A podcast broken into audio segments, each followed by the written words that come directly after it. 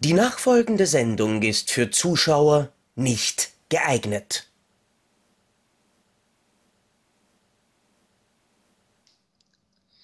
Ja, hallo und herzlich willkommen zu einer neuen Folge. Ich wollte gerade sagen Pantoffelkino, weil da war ich gestern zur Aufzeichnung. Nein, Depp und Deppert, wie ihr seht, der andere Depp ist auch wieder da, hat sich vom Katzenfutter so halbwegs erholt, glaube ich. Naja, er, er hustet immer noch, weil man, man darf nicht vergessen, für euch ist jetzt eine Woche vergangen. Für uns waren es zwei Tage. Das ist ganz schön hart, ja. Und ich bin den Geschmack immer noch nicht los. Du hast gerade einen Feldknäuel ausgekotzt, oder? Ja. Ja, ähm, wo sind wir? 142, Unbelievable. Und ähm, ja, wir haben uns ja vorgenommen, die Filmjahre so nach und nach durchzunehmen. Und nachdem wir neulich ja wieder in deinen Gefilden um dein Geburtsjahr herum waren, gehen wir wieder in meine Gefilde. Ich bin 1975 geboren, das hatten wir schon. Deswegen nehmen wir diesmal 1976 und schauen mal, welche Filme 1976 so erschienen sind, was äh, da alles entstanden ist, zumindest. Ähm? Bei uns sind die Filme ja oftmals später gestartet, aber wir nehmen die, äh, das Produktionsjahr 76 und ähm, ja. Was hast du 1976 denn so im Kino gesehen? Ja, da, da, da habe ich mich in der Zeitmaschine zurückgebeamt, ungefähr Ja. zwölf Jahre. Ähm, aber ich weiß zum Beispiel, dass 1976 Sachen wie Rocky gestartet Ja, sind oder ja, Rocky, Taxi also- Driver oder Ja, also, Assault, äh, Anschlag bei Nacht Hast, oder du sie jetzt noch alle? Du willst doch jetzt nicht alle auf einmal nennen. Carrie. Naja, man, man, man Oh. soll sie, man soll sie finde ich, schon einmal erwähnt haben. Also, Ja, das machen wir ja auch, aber nach und nach doch bitte. ja, Such dir einen aus. womit, womit und möchtest du anfangen? Ja, Rocky. Bitte. Eindeutig Rocky, weil Rocky ist so einer der Filme, also einer der ersten Erwachsenenfilme, mit, unter die ich gesehen habe. Als Kind, mein Vater hatte ja relativ früh einen Videorekorder Anfang der 80er und hat aus der Videothek Rocky geholt. Und ich habe Rocky 1 und 2 extrem früh gesehen. Also da war ich gerade, da war ich gerade im Grundschulalter, also sehr früh.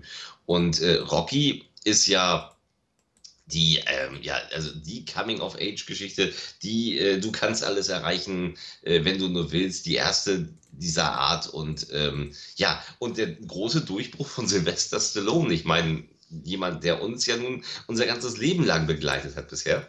Und ähm, ich liebe den Film. Wobei ich sagen muss, dass Rocky 1 gar nicht mein Lieblingsteil ist. Das ist Rocky 6. Aber ähm, ja, Rocky ist äh, fantastisch. Habe ich mir sogar als Musical angeguckt und das sogar zweimal. Das war Bollywood Rocky, oder? Nein, nein, nein, wirklich ein Musical in Hamburg Aufführung. Äh, wir sind beide Male gratis reingekommen, weil meine Frau damals äh, im Reisebüro gearbeitet hat und die haben für die, ähm, ja, es gab dann so quasi Presse für die, ähm, für die Reisebüroleute, äh, gab es zwei Vorführungen, äh, die wir beide einmal ganz weit von vorne und einmal ganz weit hinten gesehen haben. Und das war toll, das hat sich auch wirklich sehr, sehr nah an den Film gehalten. Am Ende wurde auch nicht mehr gesungen, da gab es wirklich den Kampf. Da wurde plötzlich eine riesige äh, Kampfarena reingefahren äh, in den Saal. Das war komplett irre. Und da gab es dann irgendeinen jungen, total schönen Menschen, der einem alten Mann fünf Rippen gebrochen hat. Es ist ja niemand alt in der Geschichte von Rocky. Ja. Außer, außer ähm, der, der Mickey. Das war eine andere Geschichte. Aber kommen wir zu einer anderen Geschichte, die ich persönlich liebe, die auch ein bisschen was mit älteren Menschen zu tun hat. Ja. Brust oder Keule. Eieiei, ja, einer der, ähm, also ich muss gestehen, Louis Dufournet ist nicht, also ich bin kein Riesenfan. Ja, ich, ich respektiere ihn, ich mag die Phantomas-Filme und ich mag äh, Hasch mich, ich bin der Mörder und Brust oder Keule. Aber Ja. erzähl was zu Brust oder Keule. Das ist ein großartig. Ich, ich, mag, ich mag nämlich vor allem die Geschichte, dass ähm, diese mit dem Trikatell, da hat mein Vater, die waren irgendwann einmal auf, auf, äh, in Griechenland auf Urlaub und Ja. waren dort bei einem Buffet und dort gab es Toasts zur Auswahl. Ja. Und diese Toasts haben sie aber dann, die waren in, in, in Zellophan verpackt und die haben die dann mit dem Zellophan in den Toaster geschoben und dann so serviert.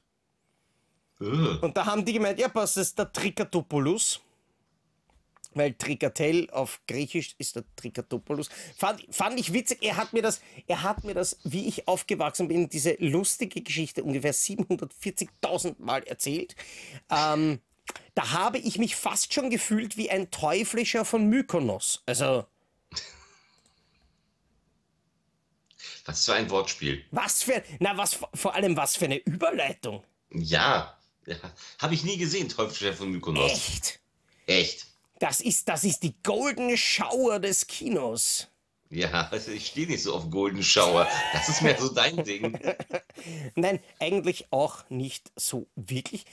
Aber ich meine, Nico Mastorakis war ja eigentlich der Filmemacher, der äh, als Arbeitsmensch eigentlich so ziemlich alles gedreht hat. Und das ist relativ witzig, wenn man sich seine Filme anschaut. Er hat ja, er hat ja eigentlich nur 15 Filme als Regisseur wirklich gemacht.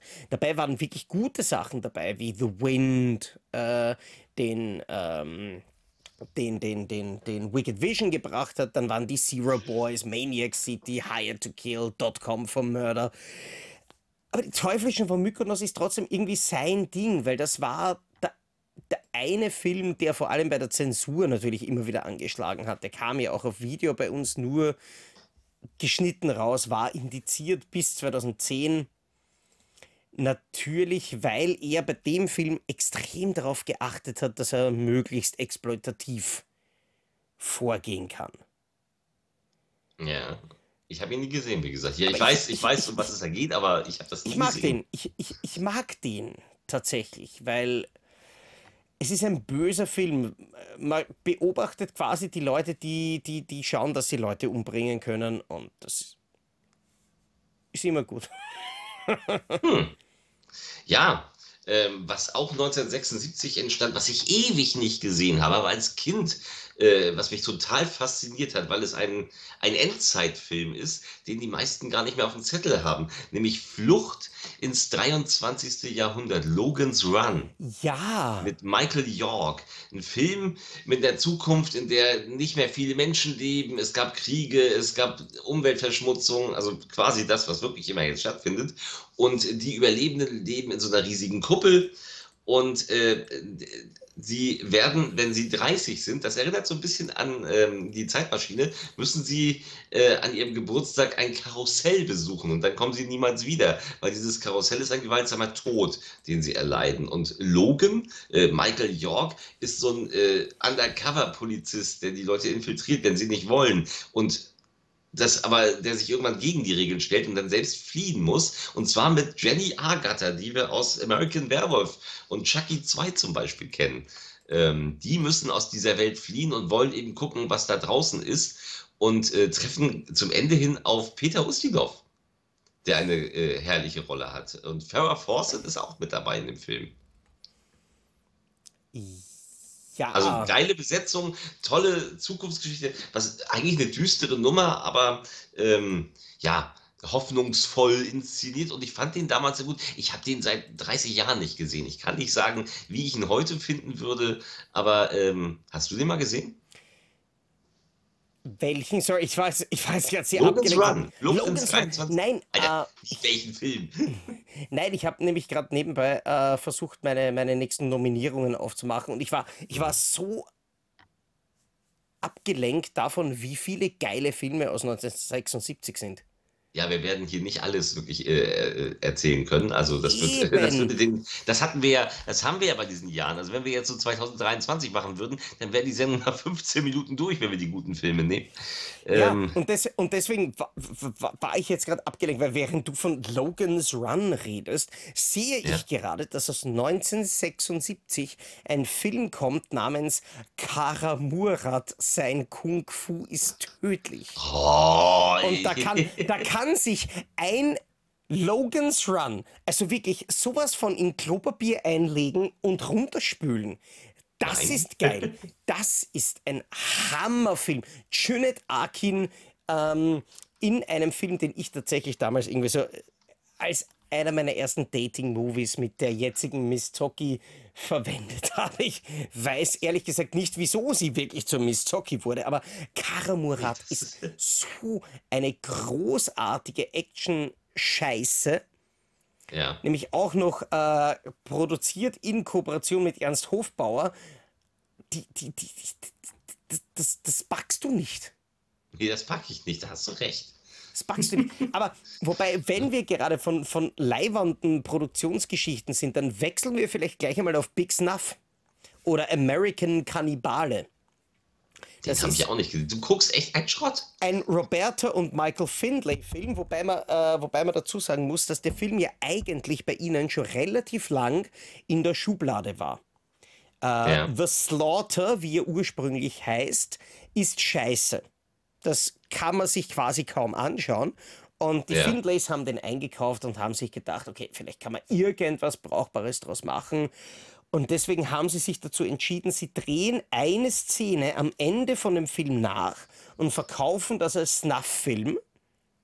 Ja. Und das hat tatsächlich irgendwie funktioniert, weil, weil Leute wirklich geglaubt haben, dass das echt ist, wenn du das heute anschaust.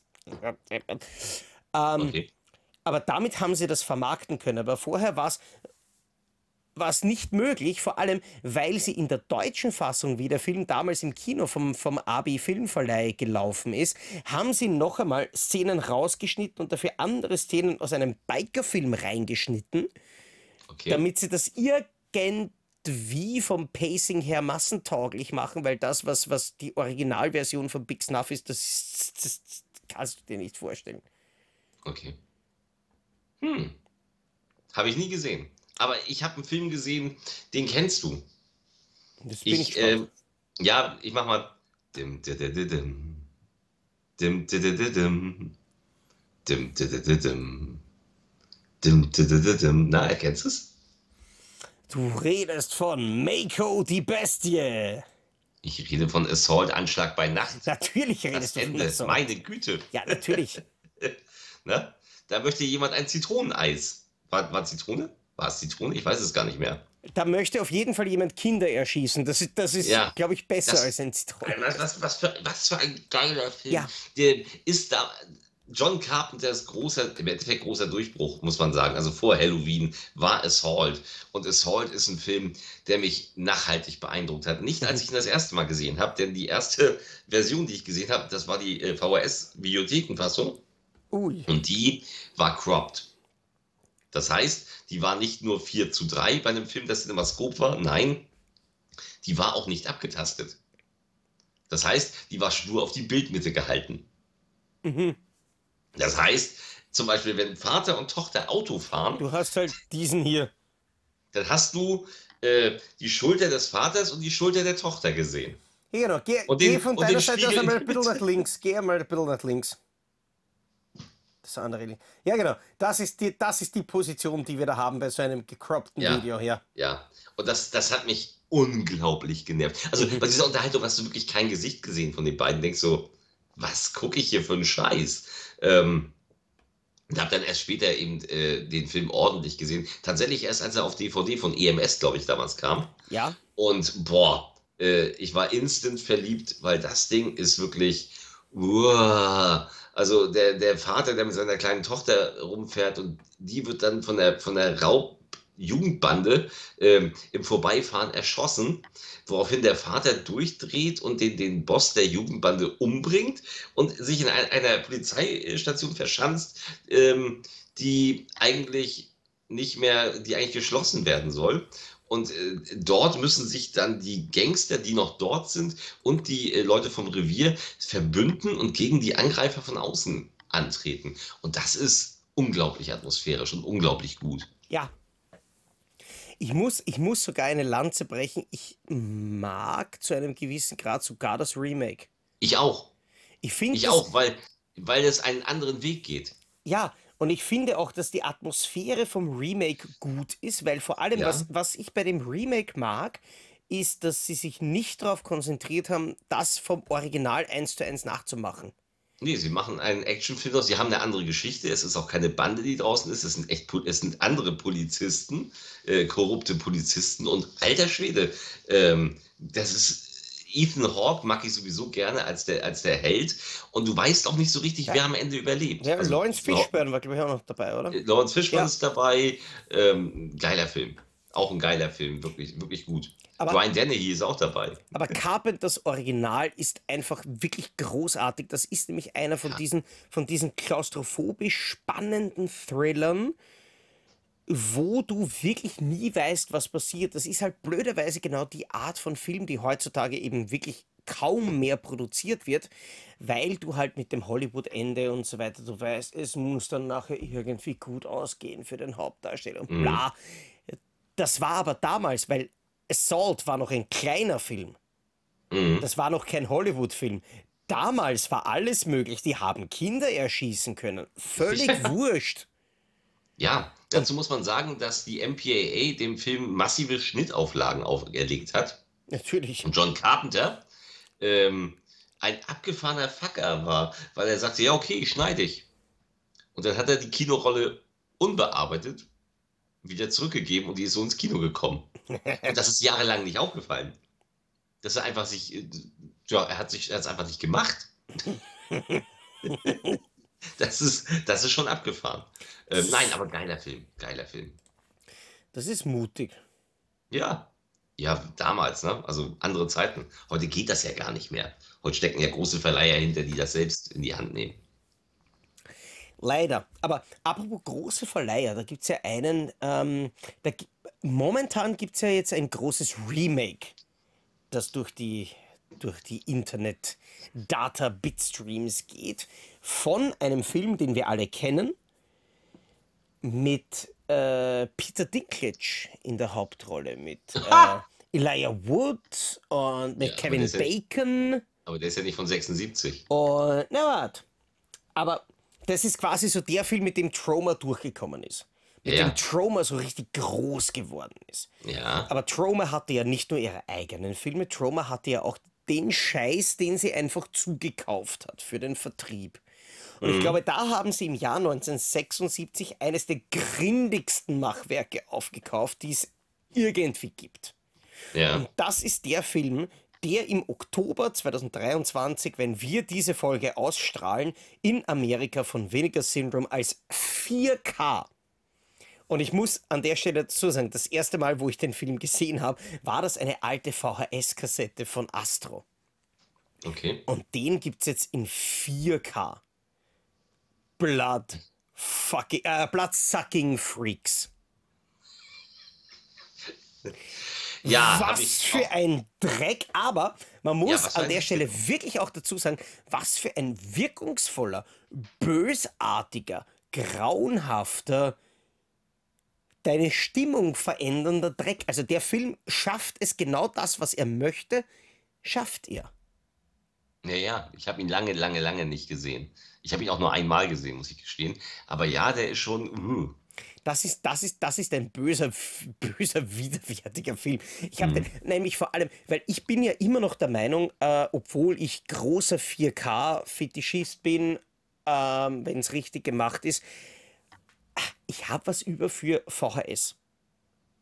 Ich habe wirklich Ja. was über, weil ich bin der Meinung, wenn du so ein VHS-Bild vor dir herumflimmern siehst und du siehst Ja. Zeilenfehler und du siehst dann plötzlich, dass das Bild irgendwann mal kurz aushagelt und denkst, ah, scheiße, hoffentlich reißt das Bundle nicht. Das hat eine ganz andere Atmosphäre. ja, das stimmt. Das auf dem alten analogen Master zu sehen. Und deswegen gibt es so gewisse Filme, die ich das erste Mal gesehen habe auf VHS, die für mich bis heute anders wirken. Und da zählt Bloodsucking Freak dazu, da zählt äh, Invasion der Zombies oder das Leichenhaus der lebenden Toten dazu. Tanz der Teufel. Ich habe den ganzen Kram alles als VHS zuerst gesehen. Ja, natürlich, weil du bist doch alt. Ja, Tanz der Teufel habe ich als Drittkopie irgendwie gesehen, mit flimmernden Farben und so. Das war völlig. Uh, ne? Das war. Aber Bloodsucking. Freaks, vor allem, wenn, wenn mich jetzt nicht alles täuscht, ist ja bei der neuen Fassung, da gibt es sogar vielleicht auch sogar noch äh, ein paar Szenen dabei, Ja, die es damals in der alten Fassung nicht gegeben hat. Ich meine, okay. sind wir so, Brian als Sardu ist böse, aber Ralphus, Ralphus ist unglaublich grauslich. Hm. Wie er das spielt. Also ich mag, ich mag den Film. Also über sowas, über sowas spreche ich sehr gerne. Ja, was ich sehr gerne mag, ist ein Film, der auch, äh, der später eine schlechte Fortsetzung gekriegt hat und auch ein ziemlich mittelmäßiges Remake. Und es ist die Geburtsstunde ähm, der Kinokarriere eines großen Schriftstellers. Und auch eines großen Regisseurs. Denn Carrie, des Satans, des Satans jüngste Tochter, ist von 1976. Ja. Und wow, hat mich der damals bewegt. Den habe ich gesehen, da war ich in der siebten Klasse. Und da war ich allein zu Hause. Ich hatte Masern. Ich habe, als ich in der siebten Klasse war, äh, Masern bekommen und meine Eltern sind abends weg und ich lag krank auf der Couch und im dritten Programm lief bei Mumien, Monstren, Mutationen, Carrie, der Satans jüngste Tochter. Und Alter, ich habe mich fast eingeschissen. Das Ding ist großartig. Sissy Spacek ist die perfekte Besetzung für diese ja. Rolle. Also absolut perfekt, weil sie ist so zwischen, eigentlich ist sie ja schön gewesen, aber sie haben es hingekriegt, sie auch mit ihren fertigen, langen Haaren irgendwie äh, aussehen zu lassen. Und sie tut ihr nur leid, weil sie wird gehänselt von John Travolta unter anderem. Ähm, und ihre Mutter, Piper Laurie, ist so furchtbar ekelhaft. Und ähm, Carrie ist ja das Mädchen mit den telekinetischen Kräften, die von ihrer strenggläubigen Mutter unter Druck gesetzt wird und äh, eben nicht an, also darf kein normales Leben führen und äh, sie kennt sich auch mit Sexualität nicht aus und eines Tages ausgerechnet in der Schule unter der Dusche kriegt sie ihre Menstruation und weiß nicht, was los ist und kriegt Todesangst, woraufhin sie von allen Mitschülerinnen natürlich gemobbt wird und das macht sofort die äh, Runde in der Schule und das Ding ist unglaublich wirkungsvoll und unglaublich gut und unglaublich gut gespielt und hat ein unglaublich krasses Ende für die Zeit und hat auch ein, noch einen fiesen boah, ähm, Schlussgag, sag ich mal, äh, der mich damals wirklich gepackt hat und ich finde den auch heute noch richtig toll. Ja, absolut. Also, Carrie, sollte jeder mal gesehen haben, das Original. Bitte das Original. Bitte, bitte das Original und weder den Fernsehfilm-Nachfolger aus 1999 oder vielleicht Ugh. sogar das äh, Remake mit der Chloe Grace Moretz. Die völlig fehlbesetzt war, weil die viel zu hübsch war. Vor allem finde ich aber trotzdem immer wieder geil, ähm, wenn du dir Filme rückblickend anschaust, was für einfache Sachen es quasi in die äh, in diese in diese referenzielle Geschichte bringen. Das, die, Hand, die zum Schluss noch einmal raufkommt. Genau. Boah, Alter. so geil. War, Aber es ist so in jung. Wirklichkeit so einfach und es wird ja. in den letzten eigentlich 50 Jahren immer wieder verwendet. Oh, der ist tot. Puh, danke. Ja, aber da war es das erste Mal. Und, und da war es so, das erste Mal und das war so okay. Ja. Was hast du für uns? Ähm, ich habe jetzt noch, warte mal ganz kurz, bevor ich da. Ja, ich meine, ich habe gefunden, dass es einen Film aus 1976 gibt, der Spermula heißt. Was? Warum? Ein französischer Erotik-Horror-Science-Fiction-Film. Ich wollte es nur erwähnt haben. Ich habe natürlich keine Ahnung, was das ist, weil die OFDB mm. listet nicht einmal Fassungen davon. Aber wir könnten über das Haus der lachenden Fenster sprechen. Von Pupi Avati. Ja, und auch den habe ich nie gesehen. Der ist gut. Der ist wirklich gut.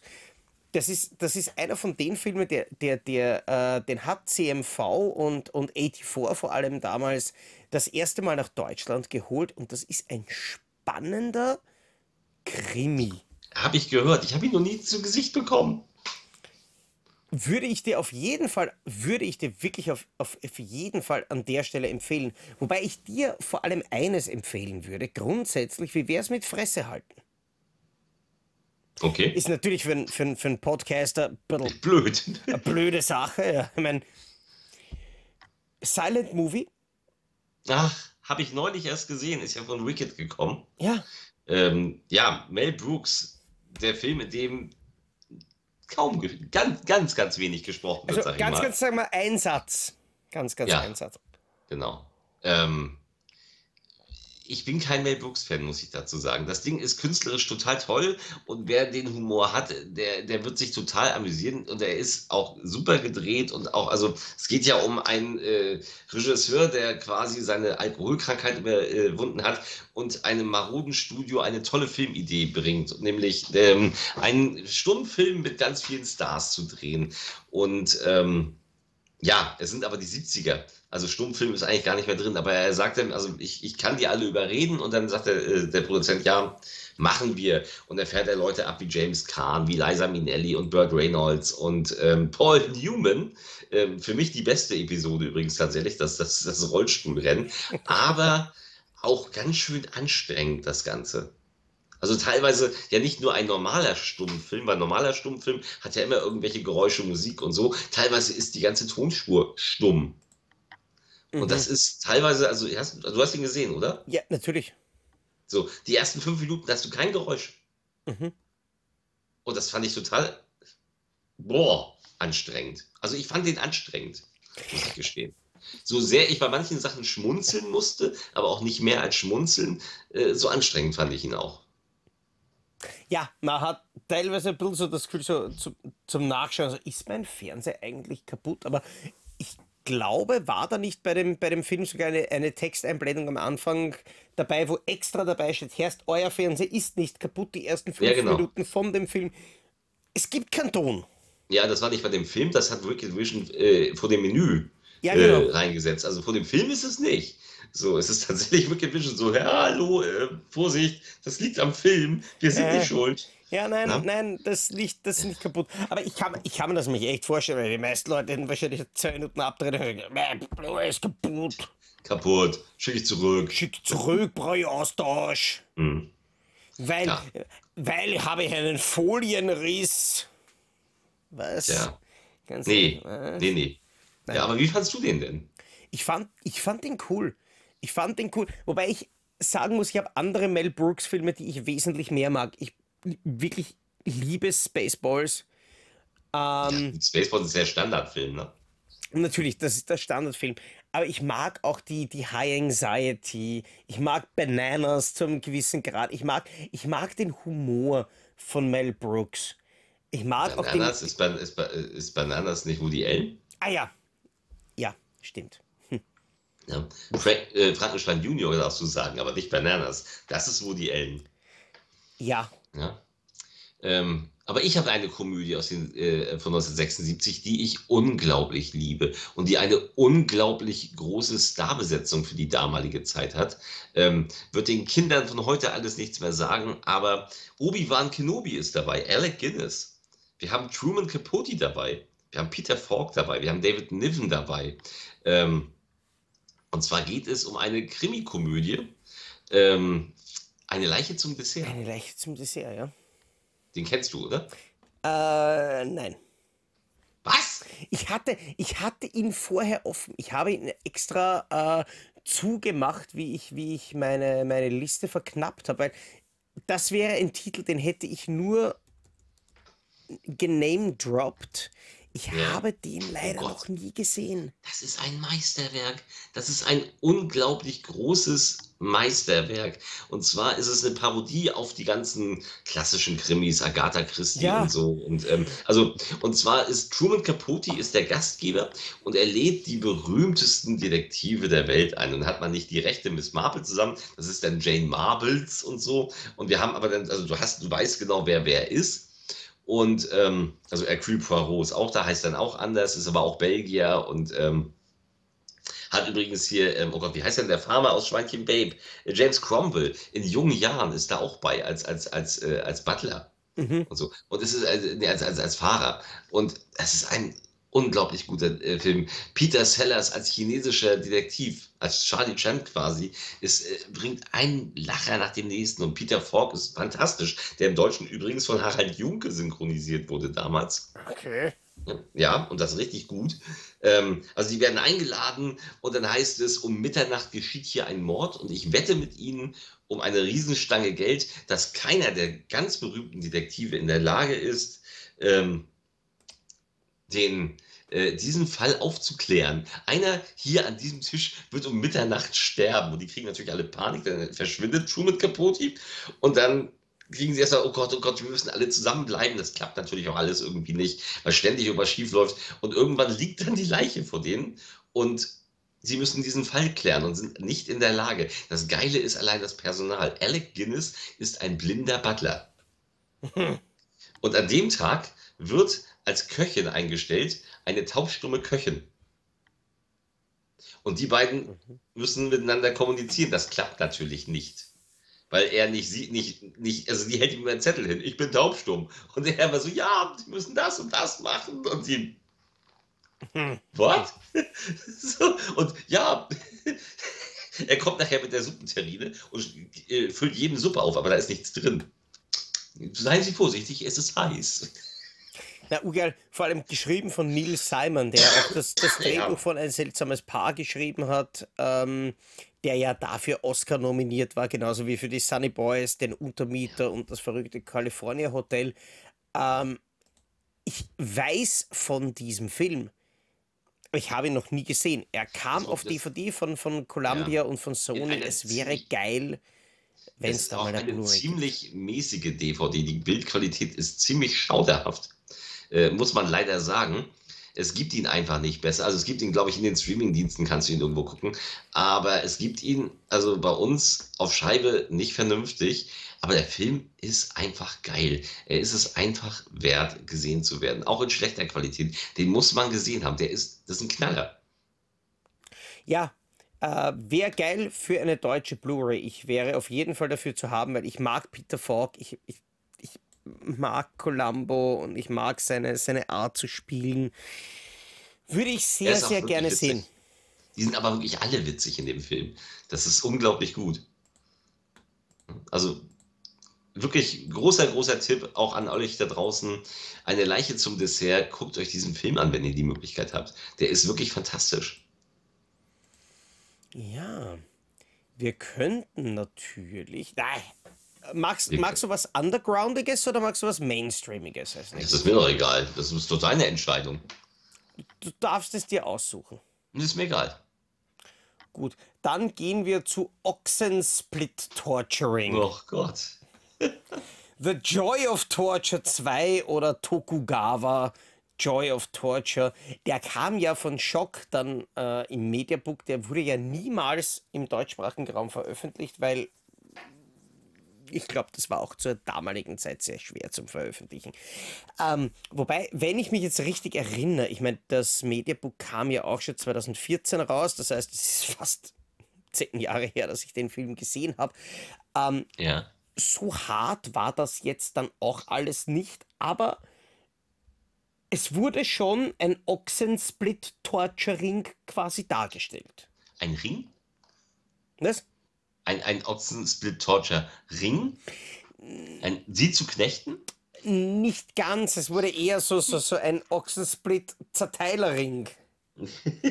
Wenn ich das jetzt richtig im Kopf habe. Ja, ja. Aber ich. Hast du. Ich weiß, ich weiß jetzt nicht. Ähm, die großen Details zu dem Film. Aber ich weiß nur, dass das auf jeden Fall ein Kultfilm ist, den man nicht ganz unbeachtet lassen darf. Vor allem, weil ich jetzt, wenn ich gerade in der OFDB bin, bei den äh, Reviews von den OFDB-Leuten, zumindest zwei Leute, Sardu und Gregor Samsa, haben den Film mit 10 von 10 bewertet. Passt. Da oh wird Gott. einer von einem Ochsen in zwei Tölle gerissen. Das sind 10 von 10. Passt, Mama. Wundervoll. Ghost Shit gibt zumindest nur 9 von 10. Wow. Kein Kommentar, kein Kommentar dazu. Ähm, ich habe einen Film, ich habe ein Remake. Es gab auch schon 1976 Remakes. Muss ja, man dazu sagen? Ja. Ahnst du es?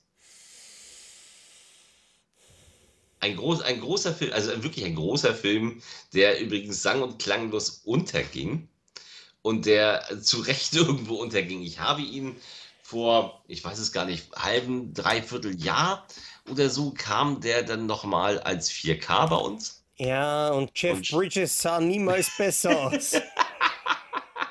ja, bingo! Ähm, das Kinodebüt von Jessica Lang als weiße Frau, wenn man dem Originaltitel traut. Ja. Es geht um King Kong. Aber ich muss, ich Dino muss echt ich mochte den. Ich auch. Aber nicht aus den Gründen, weil es ein toller Film ist. Also ich mochte ihn damals, als er neu war, also gut, neu, 1976 konnte ich natürlich nicht sehen, aber als er damals von VPS auf Video kam, hat mein Vater den gleich aus der Videothek geliehen. Oh, King Kong. Und wir saßen als Familie da und dachten, meine Güte, wann passiert denn da mal was? Und wenn was passierte, oh mein Gott, was passiert denn da bitte? ähm, heute als, als, als trashiges, völlig an die Wand gefahrenes Filmchen, finde ich ihn geil. Ja. Ähm, geht ja auch nicht, es geht ja im Originalfilm geht es ja um eine Filmcrew, die loszieht und einen Film drehen will. Aber hier ist es ähm, eine, eine Ölgesellschaft, die Bodenschätze auf der Insel äh, erbeuten will. Und sie nehmen auch nicht ähm, die, die weiße Frau wie im deutschen Titel, also in diesem Fall Jessica Lang, von vornherein mit, um den Film zu drehen. Sie ist schiffbrüchig und ähm, sie ist, das ist, das haben sie im Deutschen verändert. Sie ist eine Schauspielerin. Und was sie in der deutschen Synchro zensiert haben, ist, sie ist eine Pornodarstellerin. Und das, und das macht total Ja. Sinn, weil sie ist strunzend doof. Ja. Sie ist den ganzen Film über strunzend doof. Und wenn du, ähm, wenn du die Original, also wenn du die Originalsprache anhast, dann sagt sie, äh, also sie redet irgendwann davon, dass die alle auf ihrem Schiff ja gestorben sind, weil die haben unter Deck, haben die sich noch einen Film angeguckt und sie hatte keine Lust, wieder einen Film zu gucken. Deswegen war sie an Deck und dann ist das explodiert und die sind alle gestorben und sie ist halt, äh, sie hat halt überlebt, weil sie halt den Film nicht gucken wollte. Und ähm, im Original redet sie davon, dass die runtergingen und sich Deep Throat angucken wollten. Und wer hätte gedacht, Deep Throat hat mir das Leben gerettet. Sagt sie wirklich im Original. Ja, ja. Und ja. denkst so, das haben sie im Deutschen dann doch äh, geändert. Wobei- und Jeff Bridges ist der, ist der Umwelttyp, der auch so aussieht. Der sieht aus wie der Mann in den Bergen mit langen Haaren und fettem Bart, der natürlich ne, der Gute ist, während Charles Grodin den Arsch gibt. Wobei ich das extrem wundert, dass sie sowas im Deutschen weggelassen haben, weil im Deutschen ist ja eigentlich normalerweise das Sexuelle nicht unbedingt das Problem. ja, aber äh, 1976 und dann das, das hat mich auch im Amerikanischen gewundert. Die Ja, reden über Deep Throat das- in einem, in einem quasi Familienfilm, ja. Vor allem Deep Throat ist aus welchem Jahr? Weißt du das auswendig? Nee, weiß ich nicht. Aber, Der muss ja relativ zeitnah aber das muss sein. damals Kult gewesen sein. Ich meine, ich kann mich noch Ja. erinnern, ähm, hattest du jemals eine PlayStation 1? Ja, sicher. Hattest du jemals gespielt Evil Dead Fistful of Boomstick? Nein, habe ich leider nicht Ah, nein, gehabt. warte mal, Entschuldigung, das ist PS2. Hatte ich auch, aber auch das Spiel hatte ich da Aber nicht. ich weiß noch, dass es da die, die, die, die Mission gegeben hat, da musstest du aus irgendeiner Bibliothek oder aus irgendeinem Scheißdreck, hast du irgendwas ausholen müssen. Und dann gibst du dein Mission-Item bei dieser Frau ab und sie sagt zu dem Ash, der tatsächlich gesprochen wurde von Bruce Campbell, was das Ganze Nee, natürlich noch geiler macht. Und sie I don't know, how could I ever thank you? Und er sagt, have you ever heard of a movie called Deep Throat? ja, das war Ja. 2003, glaube ich, wie das Spiel rausgekommen ist, noch in Ordnung. Ich glaube, heutzutage wirst du direkt erschossen dafür. Warum? Ich finde das ja richtig. ne? Ich finde ja, Deep Throat ist ne? etwas, was, äh, also wenn du mir dankbar, wenn, wenn du mir deine Dankbarkeit zeigen willst, Dann ähm, zeige ich dir diesen Film. genau. Dann, dann nehme ich meine Blu-ray und sage, schau mal, da, ich habe einen, einen Fernseher, du darfst ihn dir jetzt anschauen. Aber bei, nein, also bei King Kong ging wirklich alles in die Hose. Ja. Die Effekte ähm, sind eine Katastrophe. Also auch für die Zeit Ja, sind die Effekte ja. eine absolute Katastrophe. Sie hatten immer nur diese eine mechanische Hand. Mit der sie drin. Das ist, das ist so grausig. Und das andere ist, und der Rest ist Mann im Affenkostüm. Das sieht aus wie in die Glücksritter am Ende. Oder in Schlock das Bananenmonster. Es sieht nicht besser aus. So. Und dann kommt noch John Barry hat die Musik gemacht. John Barry, der ja jeden Bond-Film bis ans Ende der, ich glaube ich glaub sogar bis in die, noch bis in die Timothy Dalton-Ära veredelt hat. Und John Barry war immer, hat, hat hier bei King Kong das, was, wenn, wenn Roger Moore eine Liebesszene hat bei James Bond, was dann so säuselt, das hat er hier den ganzen Film über. Gulp. Das ist ein dermaßen schmalziger Soundtrack. Es, es ist zum Haare raufen. Das macht aber unglaublich Spaß, wenn man den heute guckt und denkt so, Alter, das ist ein Schläferz. Ja. Es ist tatsächlich ein Schläferz und geil ist, dass das Finale nicht auf dem World Trade, äh, nicht auf dem Empire State Building, sondern tatsächlich auf dem World Trade Center spielt und er von äh, und er ziemlich blättrig von Hubschraubern beschossen wird. Ja, wobei heutzutage hätte er ja nicht wahnsinnig weit zum Klettern, muss man auch dazu sagen. 9-11 hatte auch seine Vorteile. Gulp. 9-11 hat- hätte King Kong gerettet. Leben hätte King. Wechseln wir vielleicht kurz das Thema zu anderen Monstern, die äh, 1976er Unwesen getrieben haben. Der Krieg der Infras ist ausgebrochen in der CMV Trash Collection. Ich liebe diese Scheiße. Diese ganze Ja. Power Rangers. Ähm,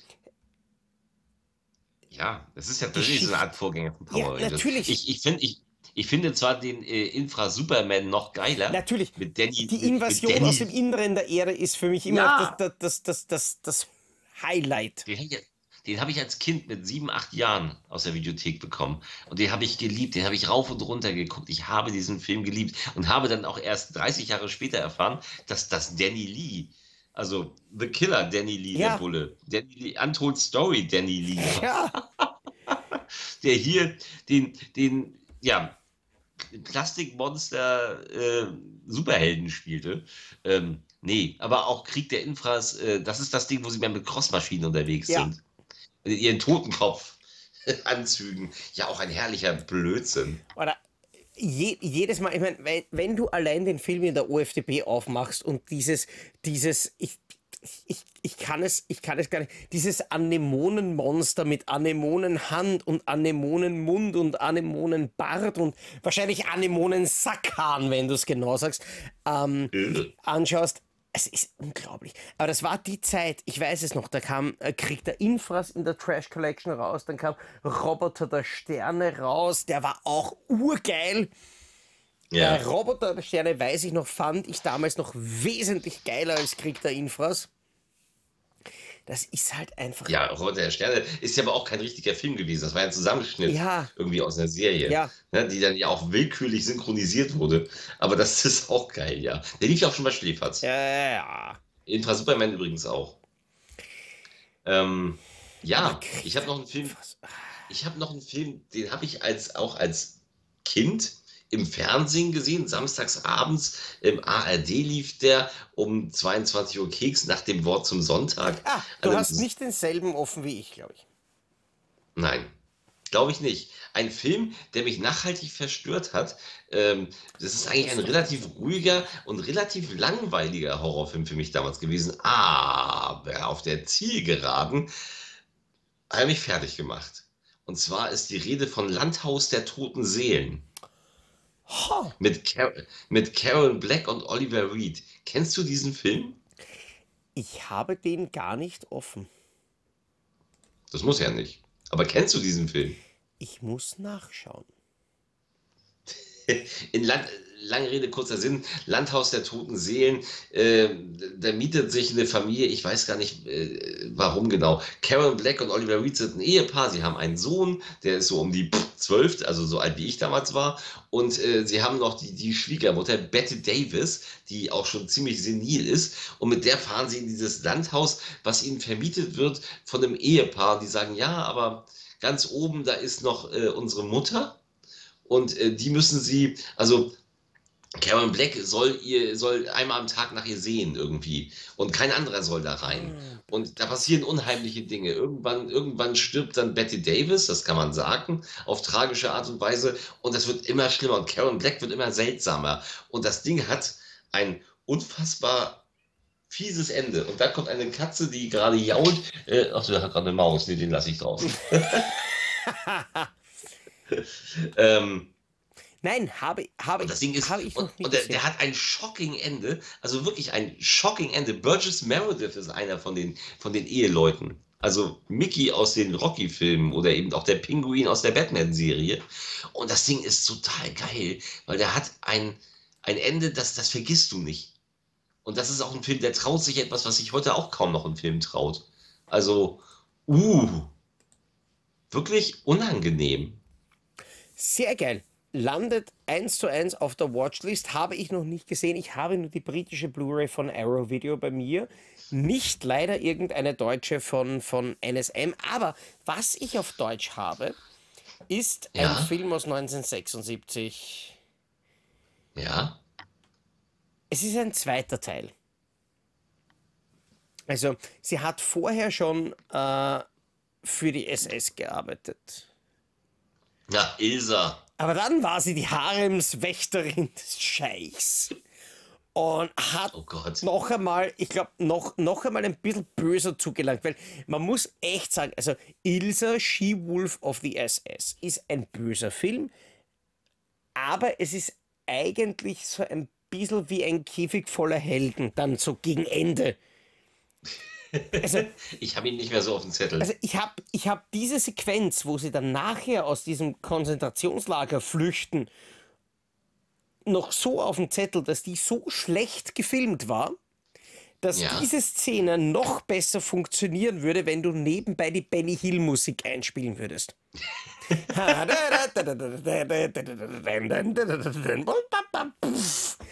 Also wirklich, wo du, wo du vorher noch irgendwie so die drei Sekunden mitsiehst, bevor Ja. die Granate explodiert. Also sie wirft sie.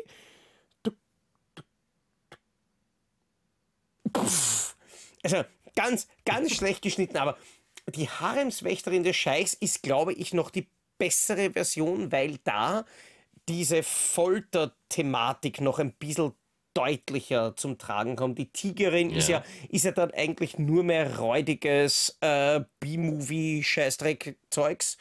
Braucht eigentlich gar niemand mehr. Aber die Haremswächterin, die, die hat schon zugelangt.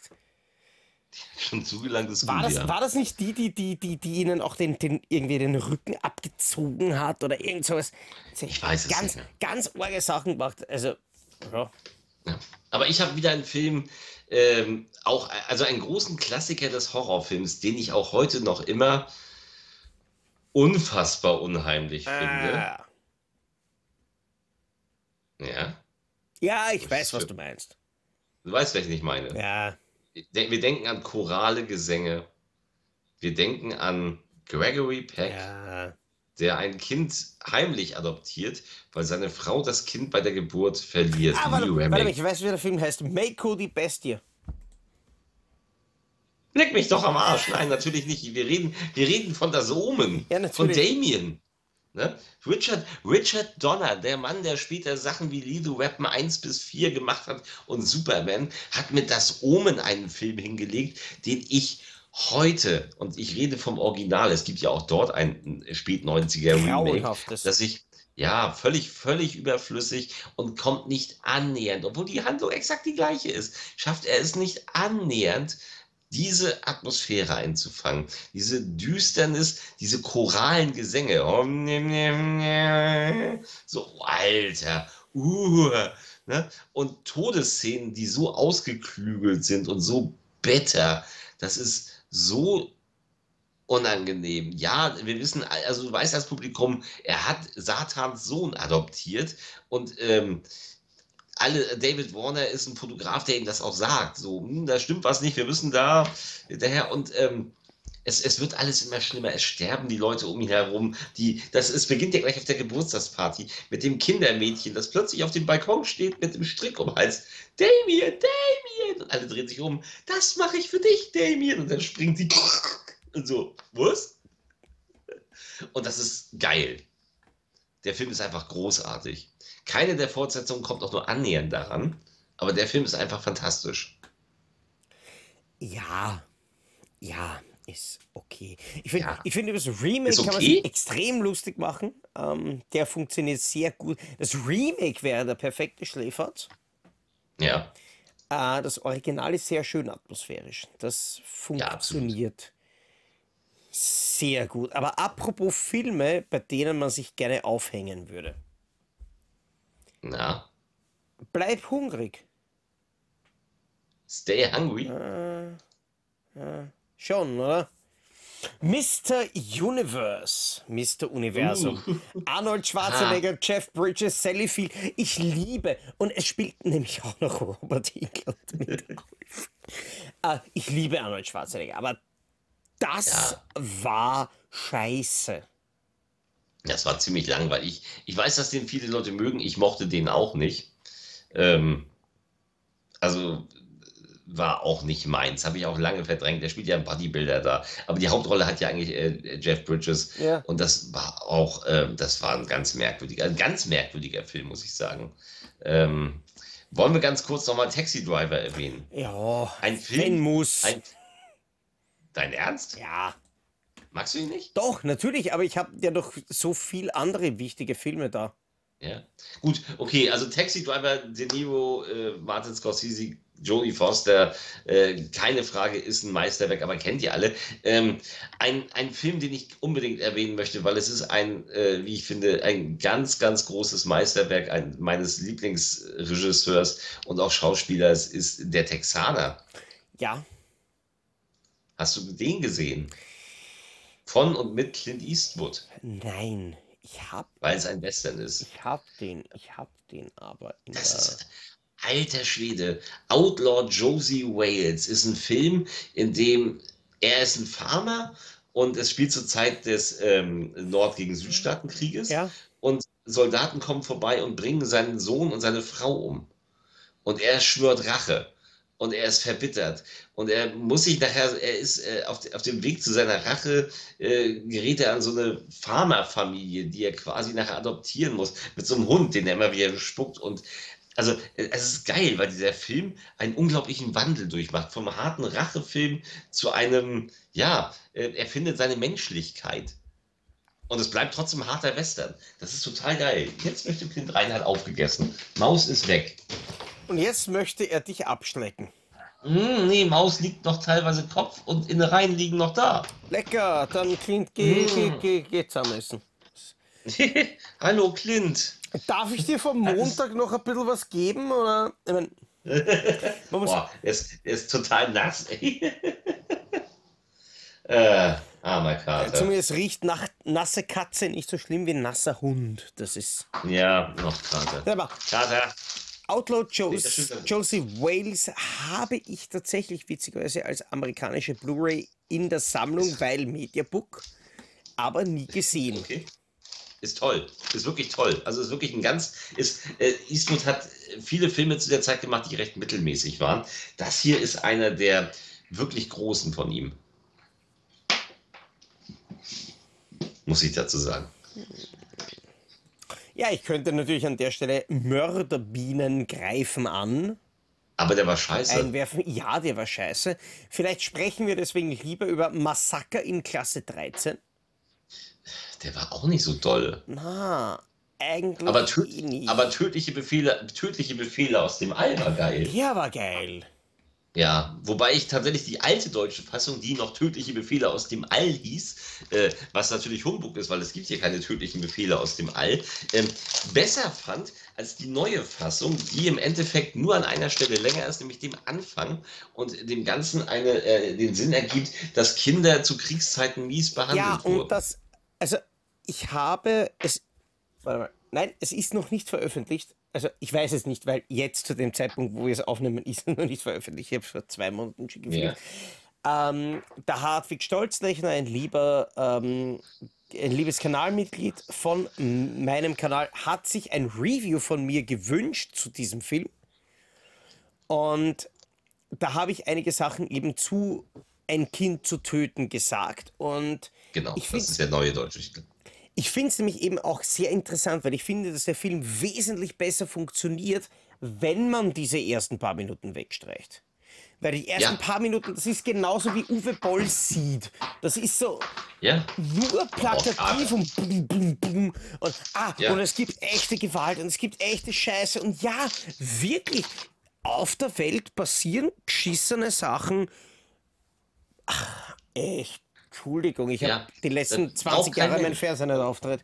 Man kommt also ohne diese Anfangsszene, äh, ist, das, ist das ein viel größerer Schlag in die Fresse. Dieses Pärchen, das auf diese Insel kommt und das eigentlich nur einen netten Urlaub machen will und dann merken sie, da sind eigentlich nur noch Kinder. Ja, wobei ich dazu sagen muss, also dieser, dieser Anfangsteil, der ist ja komplett eigentlich völlig losgelöst von der ja. Handlung. Der hat überhaupt ja. keinen Sinn.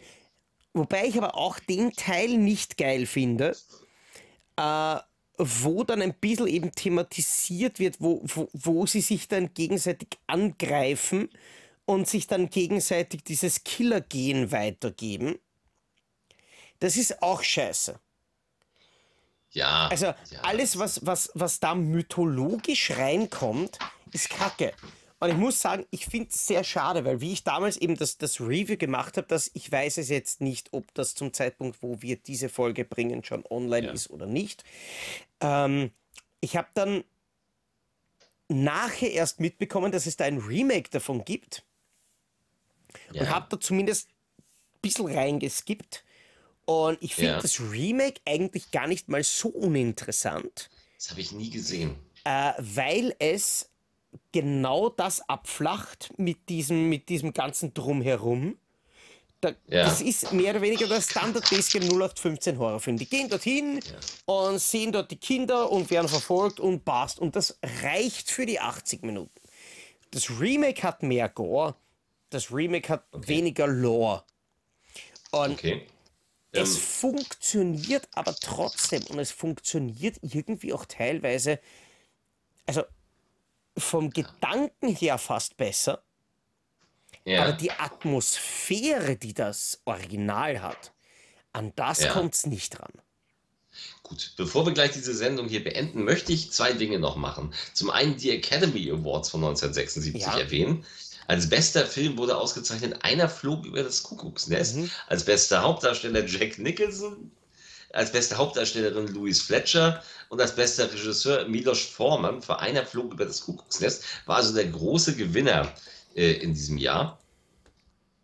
Ähm, John Williams, also es sind ja die Filme von 1975, die da prämiert werden, muss man sagen. Äh, John Williams hat für Der Weiße Hai die Musik gewonnen. Ähm, das nur ganz nebenbei. Was aber noch interessant ist, sind die Geburtstage. Ich finde, das hatten wir nämlich neulich auch, die Geburtstage der Stars ähm, aus dieser Zeit. Ähm, da ist zum Beispiel ähm, am 16. Januar ist Eva Habermann geboren. Mhm.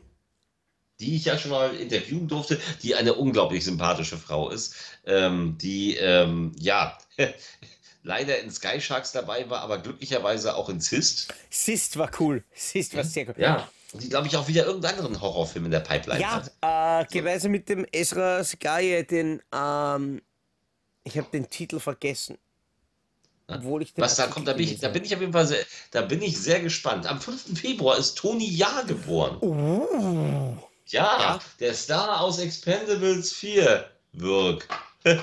ja. und, und äh, und, und, den, und diesen äh, Kung-Fu-Film mit er, Nicolas Cage. Da hat er sich aber, nachdem er sich, nachdem er sich in seiner Karriere ein bisschen verzettelt hat, äh, quasi wieder mal angetastet an ja. den Film. Weil, ein, ein, ganz ehrlich, diese 5 Minuten Kampfsequenz in Revenge of the Warrior. Ja, die ist unfassbar. Das ist unglaublich geil. Ja. Äh, das größte Highlight der Resident Evil-Filme ist am 28. Februar geboren worden, nämlich Ailey Later die ja auch in Final Destination 1 und 2 dabei war, bis sie dann gegrillt ähm, wurde.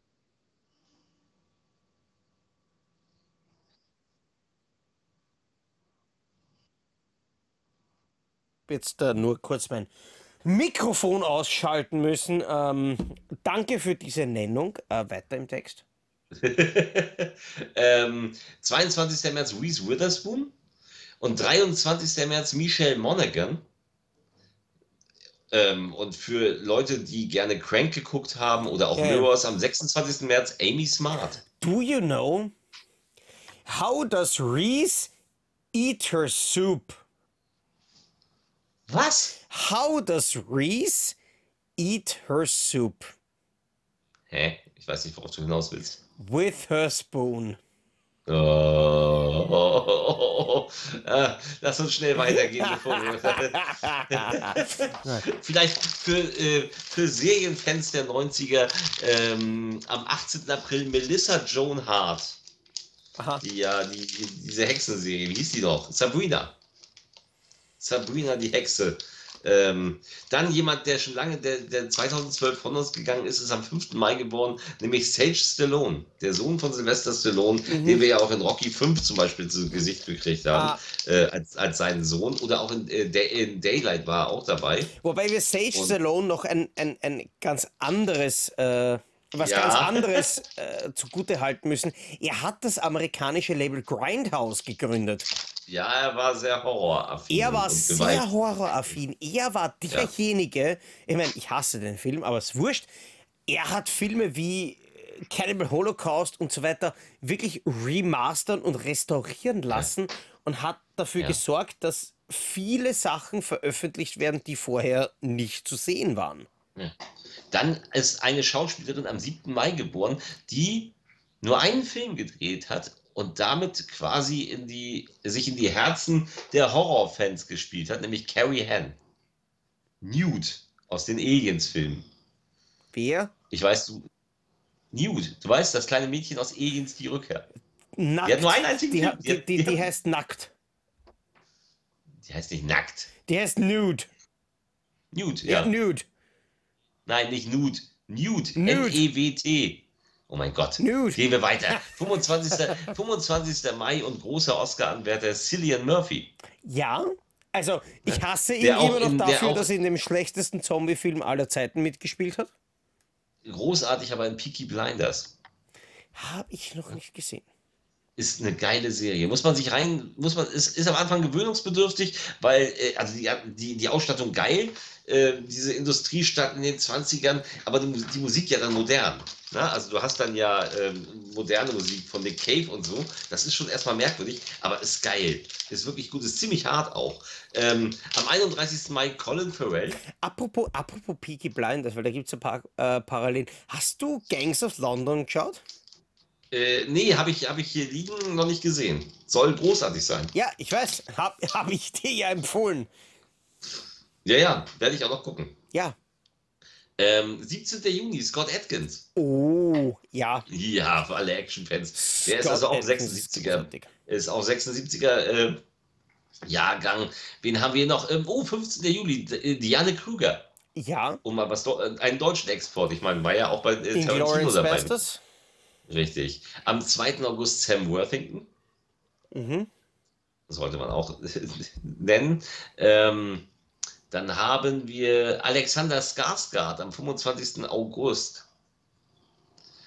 Dann haben wir, warte mal, was ist noch interessant? Ein Mikrofon das, schnurrt gerade sehr laut. Das ist ja, das irritierend. Ist, John Berntal ist am 20. September geboren. Und äh, Stifler Sean William Scott am 3. Oktober, einen Tag vor Alicia Silverstone. Mhm. So, wen haben wir noch? Ähm, ich guck mal, was ist noch so richtig interessant? Äh, Ryan Reynolds am 23. Oktober. Das sollte dich interessieren. Ja, ja, ja, ja, ja. Und, und, und, und, und, und, und, oh, jetzt wird es gar nicht mehr so 23. 23. Oktober, das wird, glaube ich, der neue Nationalfeiertag im Zocki Headquarter. Jetzt, jetzt, müssen, so, wir, jetzt äh, müssen wir wirklich schauen, weil äh, beim dritten Deadpool haben sie ja zuerst nur gesagt, dass wegen dem Autorenstreik sie nicht improvisieren dürfen. Dann haben sie die Dreharbeiten komplett eingestellt und ja, jetzt was ist aber. Jetzt können sie, jetzt können sie immer noch nicht weitermachen, weil die Schauspieler noch die streiken. Die Schauspieler streiken noch, aber ich glaube, also irgendwie gehört haben, dass die Dreharbeiten irgendwie schon vorher fertig waren. Also ich hoffe ja, dass sie nicht nee, fertig nee, sind. Nee, nee, nee, nee, die sind, die sind on hold. Ja, das, das hoffe ich, dass das on hold ist und dass sie alles nachdrehen, wo vielleicht ja, der werden, Ryan Reynolds ja, ein bisschen improvisieren sobald, möchte. Sobald, sobald, sobald die äh, Schauspieler wieder dürfen, ja. geht das alles weiter. Äh, 29. November Anna Ferris. Ja. Für Scary Movie Fans. Und äh, zu guter Letzt am 29. Dezember äh, Danny McBride. Äh, pfui. Ja. der Mann, der uns die Halloween-Trilogie mitunter ver verbrochen hat. Aber das äh, sollten wir noch kurz äh, sagen. Ach ja, und bei den Verstorbenen, auch noch ganz schnell, äh, am 12. Januar äh, ist Agatha Christie verstorben. Mhm, ja. Die ja auch schon recht alt war. Äh, am 11. Februar Lee J. Cobb, den man aus Der Exorzist kannte. Ähm, äh, wer ist hier noch wichtig und heute noch wirklich bekannt? Äh, nicht so richtig viele, wenn ich das hier. Es ist erfreulich, dass man, dass mir jetzt äh, Fritz Lang ist am 2. Nein, August. Niemand, niemand wichtiger, nein, nur. Ja, ja, das, ich, Fritz, Fritz Lang ist ja wirklich einer der, der einflussreichsten, ja. besten, wichtigsten. Ja. Filmemacher, die es damals in den 20er Jahren gegeben hat. Also ich finde, ich finde immer noch, dass sein M, eine Stadt sucht einen Mörder, der beste Krimi aller Zeiten ist. Der ist fantastisch. Ähm, und am 15. November äh, französischer großer Star Jean Gabin ja. ist auch da von uns gegangen. Das äh, sollten wir zum Abschluss alles nochmal, äh, zum Abschluss nochmal alles erwähnen. Ja. Apropos äh, großer Ding. Du kommst ja blöderweise immer zu den falschen Zeiten nach Wien, weil ich glaube, was ist es, von Mai bis Oktober kann man ja in Wien wirklich die dritte Mann-Tour buchen und kann auf den Spuren von Harry Lime kann man durch die Kanalisation warten und kann okay. sich anschauen, die, die Drehorte, die sie damals beim dritten Mann wirklich gehabt haben. Krass. Also ich habe das schon einmal gemacht, ich würde es extrem empfehlen. Wäre natürlich ja. geil, wenn wir das einmal gemeinsam machen könnten. Ja, das wird schwierig. Aber bis dahin, bevor wir die Folge jetzt beenden, ich habe noch so viele Filme offen, äh, die, ich ja, zumindest, ich die ich zumindest noch name droppen möchte. Ja. Also ich habe. Und du haltest mich auf, wenn es irgendeinen gibt, über den du länger sprechen möchtest. Ich habe noch. Ich glaube, das machen wir jetzt nicht mehr, aber sag. Asterix erobert Rom. Der Marathonmann. Keoma. Ja. 1900. Das Mädchen am Ende der Straße, wo wir wieder zu Jodie Foster kommen, die ja bei Taxi Driver schon dabei war. Wooden Man, ja. Jackie Chan. Salon Kitty von Tinto Brass. Grizzly von William Girdler. Äh, hat einen super zweiten Teil. ja, ha, ja, hat er. und wir beide meinen genau das Gegenteil voneinander, wenn wir das sagen. House on Straw Hill, Tiger der Todesarena mit Jackie Chan. A. Sternchen P Sternchen E. Damals dürfte es vielleicht ein bisschen mehr Geschlechterkennungen gegeben haben. Heutzutage ja. haben wir nur mal eine, aber da war es A Geschlechtersternchen P, Geschlechtersternchen E. Okay, cool. Uh, wir haben Black Emanuel, zweiter Teil. Wir haben Marco, oh. die Bestie. Ja. Wow. Ja, möchtest du dich über diese Meisterwerke noch kurz... Nein, nein, nein, keinesfalls. Hast du noch irgendwelche Filme bei dir offen, über die wir heute nicht gesprochen haben? Sicherlich, sicherlich, aber ich wüsste jetzt nicht welche und ich glaube, wir haben auch schon so viel genannt und äh, wir wollen ja auch, dass im Forum, also äh, nicht im Forum, äh, unter dem Video hier weitere äh, Filme genannt werden, die wir vielleicht vergessen haben, die euch wichtig waren. Ich denke, wir haben einen großen Rundumblick gebracht dieses äh, Mal bei ja, für 1976 und sollten es jetzt dabei belassen, weil der Kater mich auch gerade wahnsinnig macht. Ja. wir, haben, wir, haben, wir haben echt eine Menge an Filmen gehabt. Und bevor uns der Kater wirklich wahnsinnig macht, bevor er mir mein Abendessen weg ist, sage ich auf jeden Fall, das war's mit Depp und Deppert für heute. Danke fürs Zuschauen. Bis zur nächsten Woche und ciao. Tschüss.